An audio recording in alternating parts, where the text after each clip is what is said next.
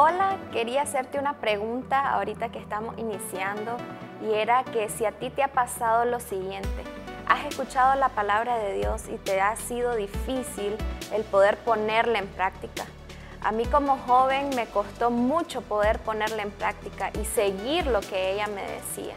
Pero en Salmo 119, verso 11 dice, en mi corazón he guardado tus dichos para no pecar contra ti.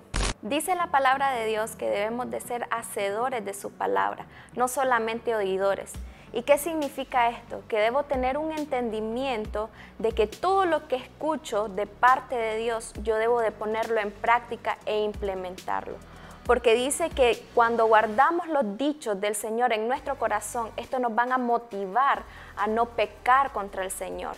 Cuando Dios nos dice, haz esto de esta forma, es importante seguir cada instrucción que Él nos da, porque así podemos ser efectivos en lo que Él nos está diciendo. ¿Y cómo yo puedo lograr el venir y ser un hacedor de la palabra de Dios?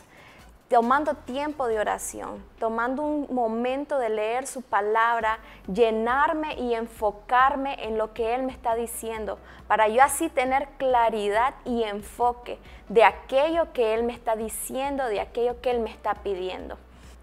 Debo de entender también de que el escuchar y aplicar los mandamientos de Dios me ayudarán a no pecar contra Él.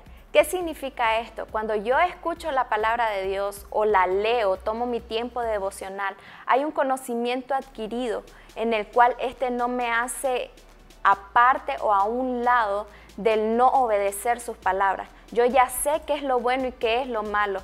Así que si peco ya es con conocimiento porque ya sé que Dios me dijo esto es lo que no debes de hacer. ¿Y qué sucede? Esto nos ayudará a ser efectivos. Cuando aplicamos la palabra de Dios, nos enfocaremos en el llamado y el propósito por el cual Él me ha puesto en esta tierra. Nosotros como jóvenes estamos siendo llamados a ser sal y luz, a poder venir y demostrar el Cristo vivo que nos ha enseñado a caminar cada día conforme la palabra de Dios. Así que sé lo que Dios ha dicho que eres. No te limite, enfócate a hacer la voluntad de Dios. Que todo aquello que has aprendido, que has entendido, que has conocido de parte de Dios, no sea como un límite para no cumplir el propósito de Él, sino que eso te catapulte a cada día cumplir su propósito. Que Dios te bendiga.